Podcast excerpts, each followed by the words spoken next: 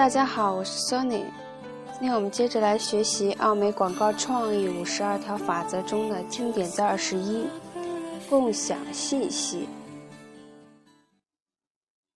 正如我们在见解二中讲到的，跳出传统思维模式思考很可能会浪费思考，但是跳出你的小空间思考问题可能会很有好处。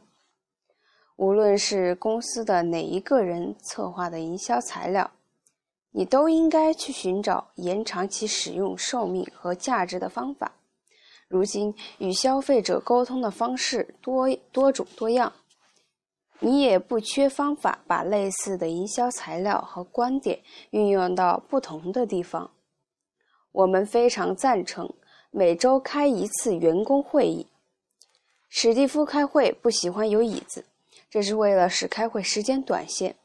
杰夫开会前喜欢把会议事项拟定好，这样开会时就有了明确的中心点。无论是哪种方式，两者的目标都是一致的。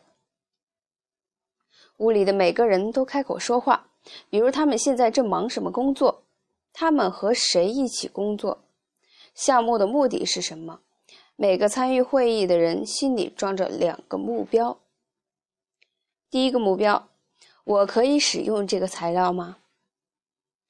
每个人都应该问这个广告作品是否可以在别处使用。为广告商做的小册子可以巧妙地放到网页上吗？购物说明只要换一下具体文本就可以用来第三方销售吗？通过这种方式节省打印和设计成本。每个参与会议的人都应该注意营销材料是否可以多次使用。第二个目标，别人可以使用这个材料吗？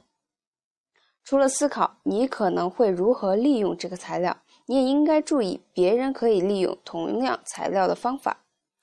人们倾向于变得守卫自己地盘，产生一种在现场不把自己的好生意说出来的想法。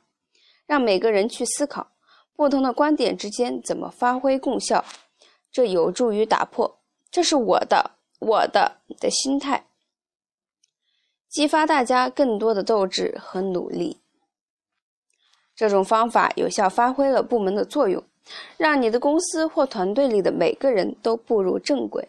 由于每个人都可以分享他们彼此在做的事儿，所以很容易看到潜在的协同作用，而且也是一条随时了解大家情况的好方法。通常情况下。不同的部门会被分配相似的任务。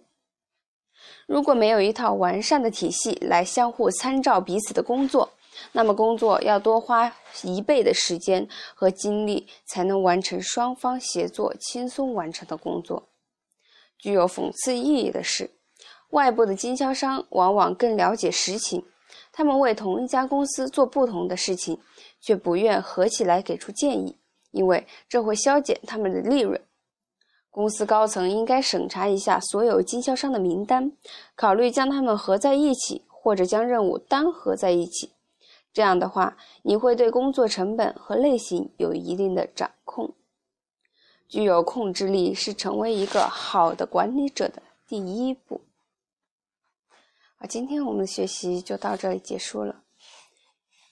下一节经典在二十二，和调研部合作。他们会让你充分了解消费者。期待大家的收听和关注。如果大家喜欢我的节目的话，就请为我点一个赞吧。谢谢大家的支持。今天的节目就到此结束了。